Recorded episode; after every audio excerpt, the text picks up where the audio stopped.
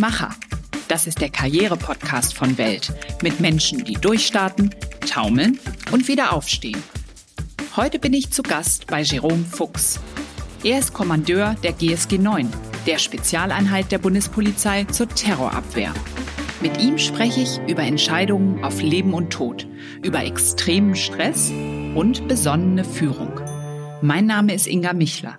Ich bin Wirtschaftsreporterin bei Welt und sitze heute in der Bundespolizeidirektion 11 in Berlin. Hallo Jerome Fuchs, schön, dass Sie Zeit für mich haben heute. Hallo, Frau Michler, sehr gerne. Vielleicht können Sie zum Start erstmal eine Extremsituation aus Ihrem Berufsleben beschreiben. Welcher Einsatz ist Ihnen da ganz besonders in Erinnerung geblieben?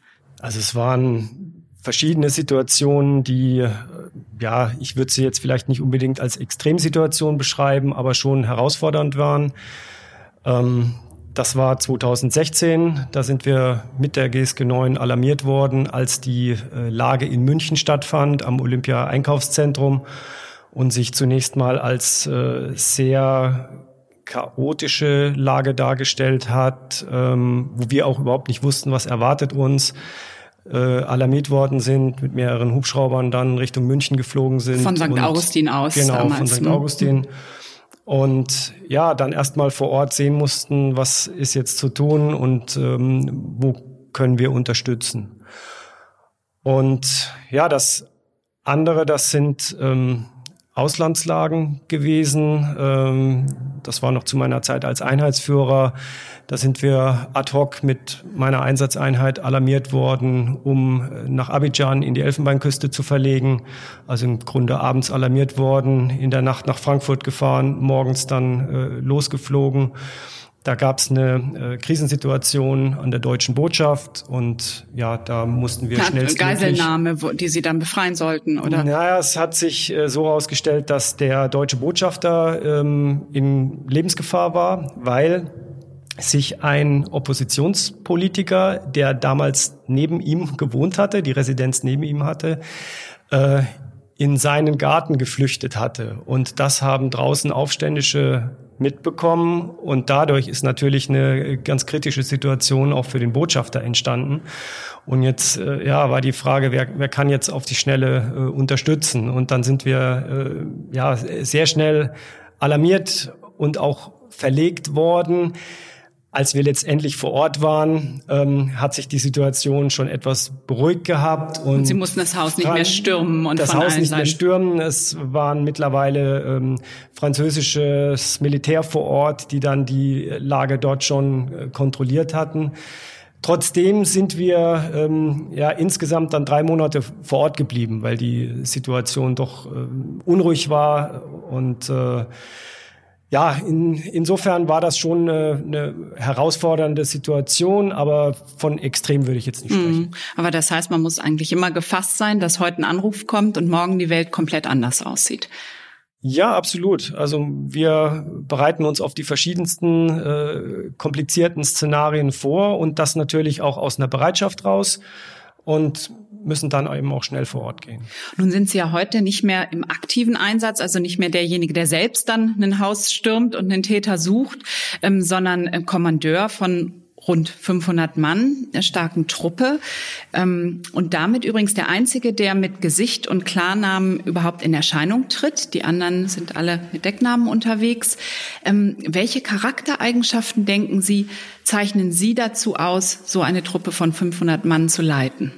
Ja, also ich denke, dass ich schon äh, in der Teamfähigkeit besondere Stärken habe. Das ist übrigens auch äh, ein Punkt, der für all unsere Führungskräfte enorm wichtig ist und auf den wir ähm, sehr, sehr großen Wert legen. Ähm, Empathie ist, ist wichtig. Also ich sag mal viele, viele weiche Faktoren. Und äh, ja, ein großer Aspekt ist auch äh, die Kritikfähigkeit. Nicht im Sinne von, ich kritisiere hier meine Nachgeordneten, sondern das ist, äh, beruht auf Gegenseitigkeit. Und ähm, auch das ist ein Prinzip der Führung oder überhaupt des Umgangs in der GSG 9, dass man sich in der Sache auch, auch hart kritisiert. Dabei nie persönlich, aber wenn etwas schiefgelaufen ist, dann muss es auch möglich sein, dass auch die nachgeordnete Ebene den Vorgesetzten äh, kritisiert. Und mhm. ähm, ja, ich denke schon, äh, äh dass ich da gewisse Fähigkeiten habe. Natürlich hört man lieber ein Lob, das ist äh, nur menschlich, aber ähm, eben auch dazu bereit zu sein und äh, dann nicht äh, ja äh, zum äh, gleich mit Gegenargumenten kontern zu wollen. Mhm. Das klingt jetzt alles sehr konziliant und auch die Teamfähigkeit, aber ich stelle mir vor, so eine Einheit, das funktioniert ja nicht nur mit wir sind ein Team und wir widersprechen dann alle noch und sagen, also ich fände aber so mal besser, wenn wir das jetzt nun machen, sondern da muss es doch irgendwo eine ganz klare Struktur auch von Befehl und Gehorsam geben, oder? Also ich sag mal so, Befehl und Gehorsam ist tatsächlich das, was wir nur im absoluten Ausnahmefall praktizieren. Ähm, wir sprechen in der GSG 9 von Auftragstaktik. Das heißt, ich übertrage einem Team, gebe einem Team einen Auftrag, ich gebe ein Ziel vor und die Art der Umsetzung, wie das dann gemacht wird, das überlasse ich dem Team und äh, führe dann da nicht mehr rein. Das hat viel mit ja, Vertrauen, mit Übertragen von Verantwortung zu tun. Und ja, das, das hat nichts damit zu tun, ähm, so nach dem Motto, wir haben uns alle lieb und hier gibt's ke äh, keine äh, harte Auseinandersetzung. Natürlich gibt es die. Ähm, aber nochmal, es, es äh, kommt darauf an, dass das Team einen Auftrag bekommt, dass das nicht den Befehl bekommt, von A bis Z wird es so gemacht, sondern es bekommt den Auftrag, ähm, was ist zu tun, das Wie überlasse ich ja. dem Team. Muss man sich ein bisschen vorstellen wie bei der Notfallrettung, dass man dann verschiedene Szenarien schon mal hat. Also ich muss jetzt ein Gebäude stürmen, da ist ein Geiselnehmer drin und wenn ich dann, Sie geben den Einsatzbefehl und sagen, jetzt geht's los, wenn alle Truppen sozusagen drumherum gut positioniert sind und der, der dann rennt mit seinem Team, muss natürlich dann entscheiden, wo ist der Mensch, wie viele genau, sind's, genau. was machen die und also dann läuft es im Autopiloten sozusagen. Ja, das, das ist ein, ist ein äh, gutes Beispiel. Ähm, da werde ich dem eingesetzten Truppführer oder Einheitsführer nicht vorgeben, er hat von über Nacht dieses Haus äh, zu erreichen und dann äh, auf diesem Weg den Geiselnehmer zu finden, das wird nicht funktionieren, sondern er bekommt den Auftrag, ja, ähm, dieses Haus ist zu stürmen, die Geiseln sind zu befreien. Aber wie er das dann macht, ähm, das ist seine Aufgabe. Und äh, wenn die entsprechende Zeit dazu ist, dann wird er auch den Einsatzplan mit seinem Team gemeinsam machen. Und so versuchen, die besten Ideen zusammenzuführen, dann zu dem Punkt kommen, entscheiden, gut, das ist unser Weg, so werden wir es machen. Ja, und dann geht der Einsatz los. Und eine, eine Besonderheit dabei ist eben auch noch, dass natürlich Situationen entstehen können, in denen auch junge Teammitglieder schon Entscheidungen treffen müssen, wenn sich die Situation anders entwickelt, als man es vorgeplant hatte. Und auch dazu muss der eingesetzte Teamführer dann bereit sein, denn möglicherweise ist keine Zeit, noch rückzufragen, sondern es muss dann in der Situation entschieden werden. Was können denn Unternehmen lernen von ihrer Art zu führen? Also ich denke, dass man einfach nicht zu viele Vorgaben macht als Chef, dass man Vertrauen hat in die Mitarbeiter, mit einem positiven Menschenbild führt, daran glaubt, dass die Mitarbeiter das Richtige tun und ähm, das auch gut machen ja, und wie ich Ihnen gesagt habe, äh, die Auftragstaktik ist da schon eine ganz gute ähm, Möglichkeit. Also, Lässt sich übertragen auf viele große denke Unternehmen. Schon, ja, das, das klare Ziel vorzugeben, aber dann eben das, das Wie den Mitarbeitern und deren Ideenreichtum und Kreativität zu überlassen. Das Mikromanagement nicht so weit zu treiben, weil die genau, Welt bunt nicht, ist. nicht zu weit äh, reinführen in den nachgeordneten Bereich. Ja, und dieses Führen und Entscheiden unter Stress und Zeitdruck und enormer Anspannung ist ja das eine, aber bei Ihnen, da geht's dann in so einer Situation wirklich um Leben und Tod von Menschen. Macht man sich das jeden Tag bewusst oder ist das was, wo Sie sagen, auch in einem Einsatz oder dem Weg dahin, das verdrängt man dann eher?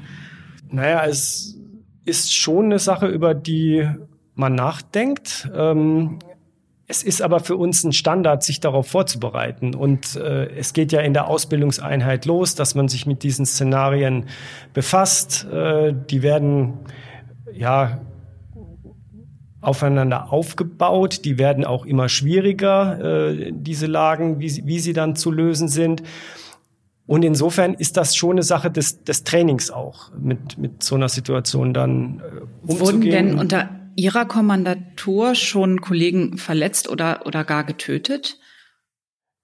Ich war Einheitsführer äh, zu der Zeit, als äh, zwei Kameraden ihr Leben verloren haben. Das war äh, im Irak äh, gewesen. Ähm, also nicht äh, zu meiner Zeit als äh, Kommandeur, aber natürlich war das eine Situation, die uns in der ganzen GSG 9 äh, sehr bewegt hat und die auch ihre Spuren hinterlässt. Und das war, Sie waren verantwortlich für diese Einheit, in der diese beiden ähm, gedient haben. Das waren äh, Angehöriger einer anderen Einsatzeinheit oder anderer Einsatzeinheiten, aber wir sind schon so eng miteinander verbunden, dass man das natürlich sehr intensiv auch, auch mitbekommen hat. Aber es war jetzt nicht. Nicht ein Gefühl von eigenem Versagen oder eigenem Fehler, den Sie dann äh, gemacht haben. Nein, nein, also so, so war, so war es nicht. Gab es denn andere in Ihrer gesamten Karriere sozusagen Scheitermomente, wo Sie im Nachhinein sagen, verdammt, das ist echt schiefgelaufen, das hätte ich anders machen sollen? Also zum Glück nie, äh, dass es solch gravierende äh, Auswirkungen gehabt hätte, dass ähm, äh, ja, Kameraden äh, ihr Leben verloren hätten. Äh, unter meinem Kommando äh, als Kommandeur ist, ist ein Kamerad im Einsatz schwer verletzt worden. Ja? Ähm, das ist passiert in, der Situation, ist er äh, beschossen worden von, von einem Täter äh, und auch getroffen worden. Ähm, natürlich nimmt mich das äh, mit, wenn ich sowas äh, erfahre und ähm, bin natürlich sehr, sehr froh, dass äh, der Kamerad auf einem guten Weg der, der Besserung ist, auch schon wieder in der Einsatzeinheit seinen Dienst äh, versehen also es ist gar kann. nicht lange her, dass das passiert ist, ne? Ja, das ist jetzt schon eine, eine Zeit her, äh, ich meine zwei Jahre etwa. Ähm, aber das sind dann natürlich Situationen, wo ich mich auch frage, ähm, ja, hätte man da irgendwas anders machen können? Ähm, jetzt war ich nicht nicht vor Ort und ähm, insofern würde ich auch niemals hier vom grünen Tisch aus äh, da dem eingesetzten Führer sagen, du hättest das so oder so machen müssen. Ähm, meine Aufgabe ist es, die optimalen Rahmenbedingungen zu schaffen, dass die Einsatzkräfte ihren Einsatz vernünftig machen können. Und das Einsätze der GSG 9 gefährlich sind, ähm, hat uns der nochmal vor Augen geführt, aber das lässt sich auch nicht vermeiden. Hm, klar. Beschreiben Sie doch vielleicht nochmal, wie Sie neue Mitglieder der GSG 9 auswählen. Wenn ich es richtig verstanden habe, sind Sie auch gerade im Moment wieder in einem Prozess, wo eine Endauswahl stattfindet. Wonach wählen Sie die aus? Was müssen die sozusagen als Grundeigenschaften, Grundfähigkeiten auch mitbringen? Erstmal müssen sie zu uns wollen. Das klingt äh, vielleicht sehr profan, aber das ist äh, wirklich ein ganz wichtiger äh, Aspekt, so die intrinsische Motivation, dass wir sie nicht treiben müssen, sondern sie müssen zur GSG 9 wollen. Das sind alles ausgebildete Polizeibeamte im gehobenen äh, oder mittleren Dienst. Die bewerben sich bei der GSG 9 nach Ende ihrer Ausbildung, machen dann ein umfangreiches äh, Auswahlverfahren. Das geht äh, zunächst mal eine Woche bei uns und gehen dann in eine ähm, zehnmonatige, künftig wird die noch etwas länger sein, Ausbildung bei uns. Und ja, äh, ich hatte Ihnen ja schon, schon Aspekte gesagt, auf die wir Wert legen. Ähm, äh, Teamfähigkeit insbesondere, ähm, äh, Kritikfähigkeit, äh, natürlich auch den Willen, Besonderes leisten zu wollen. Das müssen die uns zeigen. Und äh, ja, wenn sie das entsprechend mitbringen, natürlich verbunden noch mit einer gesunden Physis, also die körperliche Leistungsfähigkeit muss passen, wobei wir keinen Hochleistungssportler erwarten. Ähm, okay, weil man stellt sich ja immer vor, wenn ich mich von einem Hubschrauber abseilen muss oder eine also, Gebäudefassade hochkommen muss, dann muss ich ja schon körperliche Fitness quasi Olympionike sein. Nein, überhaupt nicht, überhaupt nicht. Also äh, da muss ein, eine gesunde Basis muss da sein, müssen die die sag mal, Allround-Fähigkeiten müssen ganz gut ausgebildet sein. Aber man muss kein äh, Spitzensportler in bestimmten Bereichen sein. Das wäre auch gar nicht möglich. Also dafür ist das, das Feld ja zu groß. Äh, ähm, auf dem wir äh, aktiv sein wollen. Okay, und konzentriert, um Scharfschütze zu sein oder guter Schütze, muss man nämlich mal an sein. Konzentrationsfähigkeit, Stressstabilität, also es sind, sind viele ähm, Faktoren, die da abgeprüft werden, wo wir eben auch gewisse Standards haben, wo man beim einen oder anderen auch mal ähm, ein bisschen drunter sein kann, gerade jetzt was körperliche Leistungsfähigkeit angeht. Aber es gibt natürlich auch Aspekte, ähm, wenn wir merken, in der, in der Stressstabilität äh, sind ganz große Mankos und wenn der Bewerber mal unter einen bestimmten Druck äh, gesetzt wird, dann kann er kaum noch Leistung abrufen, dann Aber wie genau nicht. testen Sie das ab? Ich meine, das ist ja was völlig anderes, ob Sie mich jetzt in einem Gespräch unter Druck setzen oder ob ähm, mir jemand mit einer geladenen Waffe gegenübersteht. Das ist ja eine andere Form von Stress und womöglich reagiert dieser Mensch dann völlig kopflos.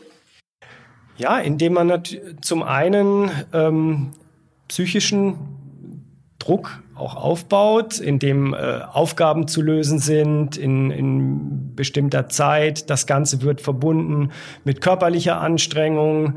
Äh, das wechselt und ähm, also richtiger Drill, die das, rennen und irgendwo drüber und werden gleichzeitig in Naja, also das, das sind jetzt keine, keine völlig entspannten äh, vier Tage, die, die bei uns verbringen. Ähm, das ist schon ähm, eine, eine gewisse ja, Anspannung, die kann man den Bewerber da auch nicht nehmen ähm, und wechselt eben immer sagen wir, zwischen äh, geistiger Anforderung, körperlicher Anforderung, beziehungsweise das wird dann auch verbunden miteinander. Und äh, aber ich will da ähm, auch kein, kein falsches Bild zeichnen. Das sind alles Dinge, die, die zu packen sind. Und ähm, wenn man sich entsprechend äh, vorbereitet, äh, körperlich was macht, ähm, vielleicht auch mal äh, auf, eine, auf eine Hindernisbahn geht, äh, sich da ein bisschen vorbereitet, dann ist das auch alles zu schaffen. Sie sagen das jetzt so nett, als suchten Sie gerade zu Kollegen, also als ähm, nach dem Motto, die Hürden sind gar nicht so hoch und kommt man alle. Ist das tatsächlich so? Also ich sag mal, äh, die Hürden sind nicht so hoch, äh, würde ich nicht sagen. Ne? Wir haben gewisse Standards, von denen gehen wir auch nicht runter. Ähm, aber ja, Sie haben recht, natürlich suchen wir äh, Nachwuchs und freuen uns über jeden Bewerber, äh, der, der zu uns kommt und der sich dieser Herausforderung stellt. Ähm, wie Sie haben es angesprochen, ähm, heute beginnt gerade ein, ein, Auswahlverfahren bei uns und äh, ja, da haben wir letztendlich alle die Hoffnung, dass möglichst viele dieses Auswahlverfahren auch schaffen. Denn es ist nicht unsere Aufgabe, möglichst viele auszusieben, sondern möglichst viele äh, dabei zu unterstützen, den Test auch zu schaffen. So würde ich es mal formulieren. Eine Frau haben Sie bisher aber noch nicht unterstützen können auf dem Weg. Wenn ich es richtig gelesen habe, hat es noch nicht eine Frau in der Einsatzeinheit von der GSG 9 geschafft, oder? Woran das ist richtig, das? in der Einsatzeinheit noch nicht, aber wir haben jetzt ähm, immer wieder auch Bewerberinnen für die äh, Einsatzunterstützungsbereiche und haben da erfolgreiche Kolleginnen auch, die mittlerweile im Verband äh, sehr gut ihren, ihren Dienst versehen. Was unterstützen die dann da? Das ist zum Beispiel ähm, der Bereich äh, operative Einsatzmedizin, ähm, also als äh, ja Ärztinnen, Notärztinnen. Wir haben, eine, wir haben eine Ärztin, das ist auch ein gutes Thema, die auch äh, mit den äh, Kameraden mit in den Einsatz geht. Dann äh, entsprechende Medics, also ähm, ja, Rettungspersonal mhm. für die Einsatzunterstützung. Ähm, ja, äh, das ist ein Bereich, in dem wir ähm, ja schon leistungsstarke Kolleginnen haben. Was die Einsatzeinheit angeht, ist tatsächlich der Aspekt, ähm, dass die körperlichen Anforderungen Vielleicht stellen Sie sich das so vor, als müsste eine, eine Frau das Sportabzeichen für die Männer machen, mit der gleich schweren Kugel, mit den gleichen Weiten und äh, Zeiten. Weil der Kampfanzug, der, die ABC-Maske und so wird nicht leichter. Äh, genau, das, die Ausstattung also die müssen, ist die hm. gleiche und ähm, insofern äh, können wir bei der, bei der körperlichen Anforderung keinerlei Abstriche machen. Aber Sie würden grundsätzlich, also es wäre möglich, dass eine Frau das schafft und Sie würden auch nicht sagen, nee, das können wir jetzt nicht, weil zum Teil die Kollegen oder Kameraden da zusammen wohnen. Also das können wir gar nicht handeln, dass da jetzt auch Frauen mit äh, in den Einsatzeinheiten Nein, sind. Nein, ganz und gar nicht. Also das äh, würde dann natürlich, wenn es eine Bewerberin ähm, packt, auch so eingerichtet werden, äh, was die Unterkunft angeht, was den Dienst in der Einheit angeht. Und ich denke, es ist eine Frage der Zeit, bis wir auch die erste ähm, Kollegin in den Einsatzeinheiten haben. Ähm, bisher mangelt es da tatsächlich auch an Bewerberinnen. Also Bewerberinnen für die Einsatzeinheiten äh, müsste ich jetzt tatsächlich überlegen, hatten wir in den letzten Jahren äh, keine gehabt. Mhm, okay. Ähm, nun sind die Männer ja die dann in den Einsatzeinheiten sind, unheimlich eng verbunden. Die trainieren zusammen jeden Tag in extremen Situationen, haben im Zweifel auch Einsätze gemeinsam erlebt. Da entsteht natürlich sowas wie ein Teamgeist. Also sagen ja auch, Teamgeist ist wahnsinnig wichtig. Aber wo sind denn für Sie die Grenzen zu einem ungesunden Chorgeist? So einem verschworenen, nach innen gerichteten Gemeinschaft, wo von außen dann auch keiner mehr genau reinschauen kann? Ich finde, das ist sehr schwer, da eine, eine ganz klare Trennlinie zu ziehen.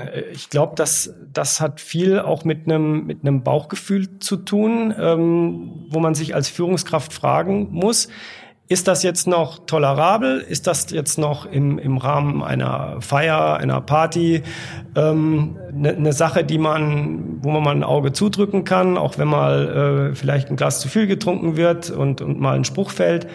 Ähm, oder steckt da mehr dahinter? Und ich glaube, da sind alle, insbesondere Führungskräfte in der GSG 9 gefordert, da sehr genau drauf zu schauen, was sie auch tun. Ähm, denn wir hatten also in den äh, letzten Jahren oder auch Jahrzehnten da keinerlei Fälle, ähm, ja, wo man, wo man irgendwo ein, ein, ein ungutes Gefühl haben müsste oder wo Also Grenzen das wären dann Fälle, nach denen Sie suchen würden, wo Sie sagen, da werden Kollegen extrem unter Druck gesetzt oder ähm, ist es auch da, wo vielleicht Sprüche abdriften ins verfassungsfeindliche Rechtsextreme. Auch da gab es ja Beispiele jetzt gerade in der KSK, ähm, wo ja es ganze Einheiten gegeben hat, die da offenbar unterwandert waren und es ist keinem aufgefallen. Würden Sie sagen, das kann bei Ihnen nicht passieren, sowas? Also ich spreche ausschließlich für, für meinen eigenen Verband, für die GSG 9 und äh, kann Ihnen da versichern, dass wir da ganz genau draufschauen, dass wir da bei der Personalauswahl äh, ein, ein Auge drauf haben, dass wir ähm, immer wieder, auch was das Thema angeht, sensibilisieren. Und ähm, wenn Sie ansprechen, äh, ja, verfassungsfeindlich oder rechtsextrem, dann sind das, das sind definierbare Grenzen, die nicht überschritten werden dürfen. Und ähm, wenn da unsere Führungskräfte oder auch ich selbst äh, mitbekämen, dass in diese Richtung was laufen würde, dann würden auch umgehend die entsprechenden äh, Konsequenzen gezogen. Aber wie genau prüfen Sie das überhaupt? Also diese Verfassungstreue. Ähm, prüfen Sie das immer mal wieder? Sie stellen junge Menschen ein, die über Jahre oder auch Jahrzehnte in der Einheit dienen. Ähm, wie überprüfen Sie, dass sie noch genau sozusagen mit unserer Verfassung übereinstimmen und sich nicht irgendwann so ein so eine Selbstläufer entwickelt, auch im Gedanken also da gibt's jetzt keinen bestimmten Test oder, oder, oder eine, eine Fragerunde, die man da durchführt. Wir, wir sind sehr eng verbunden als äh, Verband und äh, die Einsatzeinheiten arbeiten sehr, sehr eng ähm, zusammen. Teilweise verbringt man mehr Zeit mit Kameraden als mit der eigenen Frau oder Freundin. Und da lernt man sich sehr, sehr gut kennen. Und da entsteht auch ähm, ja, eine, eine soziale Nähe, aber natürlich auch eine gewisse soziale äh, Kontrolle. Also dass man dann schon den anderen sehr, sehr gut kennenlernt. Und wenn man dann merkt, hoppla, äh, da geht's vielleicht in eine, in eine komische Richtung, dass man dann auch mal ähm, ja, unter vier Augen äh, oder eben auch mal mit dem Vorgesetzten äh, Dinge besprechen Gibt es dann kann. so Strukturen wie das in Unternehmen auch? Also es gibt ja da auch immer wieder die Frage, macht man eben Ansprechpartner in Krisensituationen, Mobbing-Situationen, in Ihrem Fall dann für so eine Situation, wenn man denkt, oh je, das driftet aber hier ab, da ist ein Kollege, ein Kamerad, der plötzlich so merkwürdige Sprüche klopft. Gibt es genau. da tatsächlich institutionalisiert Menschen? Ja, das, das gibt es. Also das, äh, genau das gibt es auch im, im Bundespolizeipräsidium. Da gibt es eine entsprechende Vertrauensstelle, äh, an die man sich wenden kann, wenn man da ähm, Bedenken hat. Aber nochmal, ich denke, wir haben das in der Einheit, äh, im gesamten Verband sehr gut im Griff, ähm, dass das auch zwischen dem Vorgesetzten und Nachgeordneten im persönlichen Gespräch geklärt werden kann. Mhm. Und es gab noch nicht viele Fälle, wo diese Vertrauensleute dann mitarbeiten mussten und helfen mussten, das alles also aufzuräumen. Keine, die mir äh, zu Ohren gekommen wären und das ist eigentlich ähm, ja ein, ein ganz gutes Zeichen, denn irgendwann, wenn was schief läuft, habe ich es ohnehin auf dem Tisch. Ähm, also insofern diese diese Problematik, die Sie ansprechen, die hatte die GSG 9 äh, nie gehabt und ich persönlich möchte mit meinen Führungskräften auch alles dran setzen, dass das so bleibt. Mhm, mhm. Sie sprachen ja eben schon an, dass viele Kameraden mehr Zeit untereinander verbringen als mit ihren Ehepartnern und Familien. Ähm, also Work-Life-Balance ist ja so ein Buzzword, über die heute alle sprechen. Kann das in Ihrem Beruf dann so überhaupt nicht geben, oder? Ich denke schon, wobei es je nach Funktion natürlich unterschiedlich ist. Also die Kameraden in den Einsatzeinheiten haben es da sicher noch mal ein Stück schwerer als jemand, der bei uns in einem Sachgebiet äh, seinen Dienst versieht, also in der Einsatzunterstützung. Ähm, wenn man in der Einsatzeinheit ist, dann hat man durchaus ähm, ja, äh, Schwerpunktwochen, in denen man dann auch ähm, von zu Hause weg ist, indem mhm, man weil sie jetzt an St. Augustin und Berlin besetzen im Moment und dann wochenweise ganze Einsatzeinheiten auch hier stationiert haben.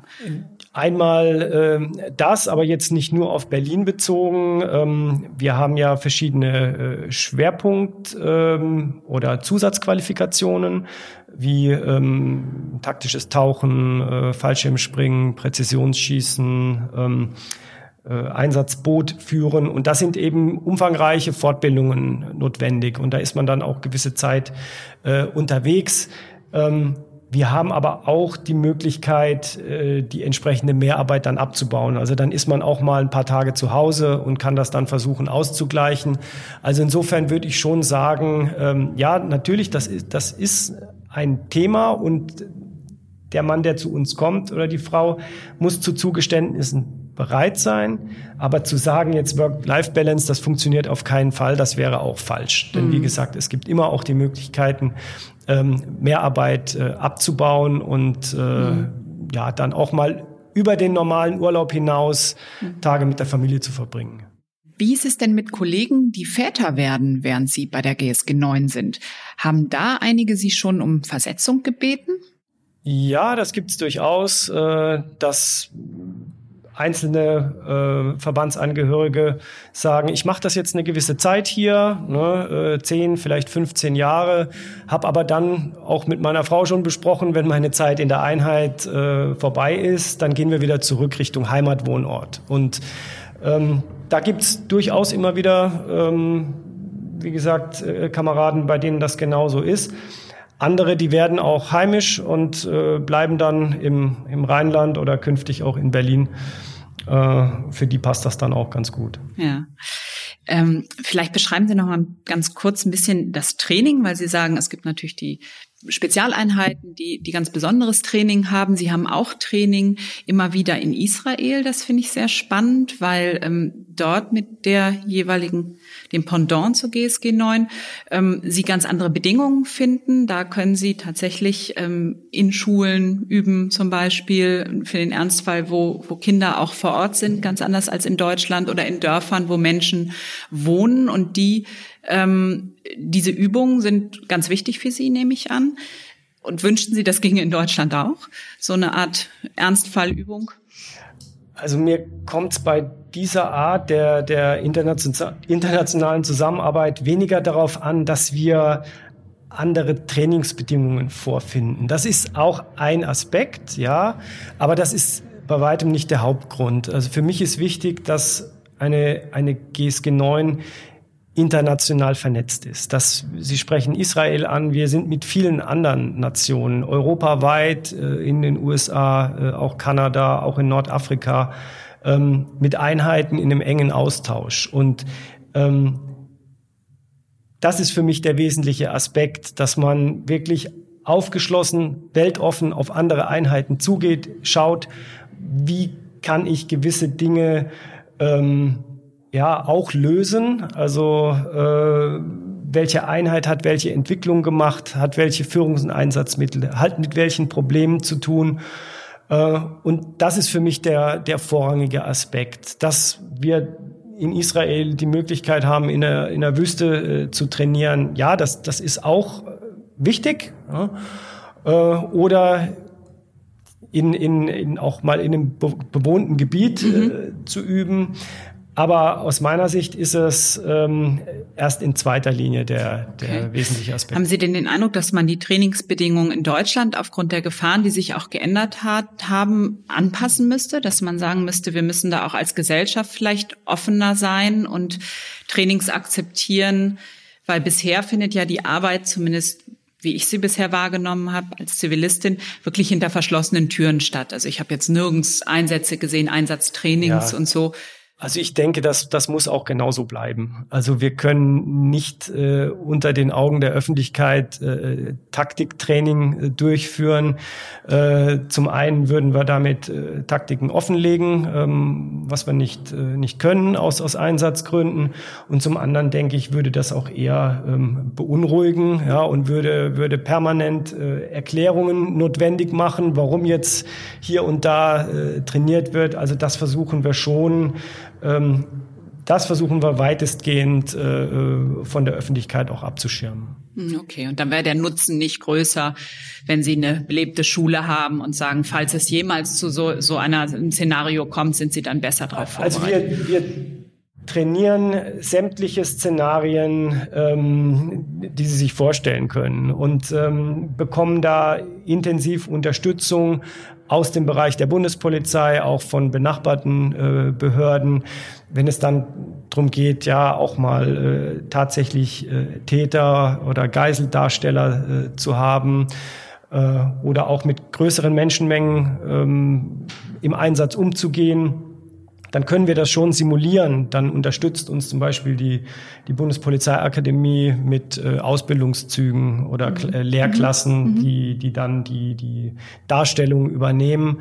Das wirklich draußen ähm, mit, mit unbedarften Zivilisten zu machen, äh, äh würde ich nicht empfehlen. Machen wir auch nicht.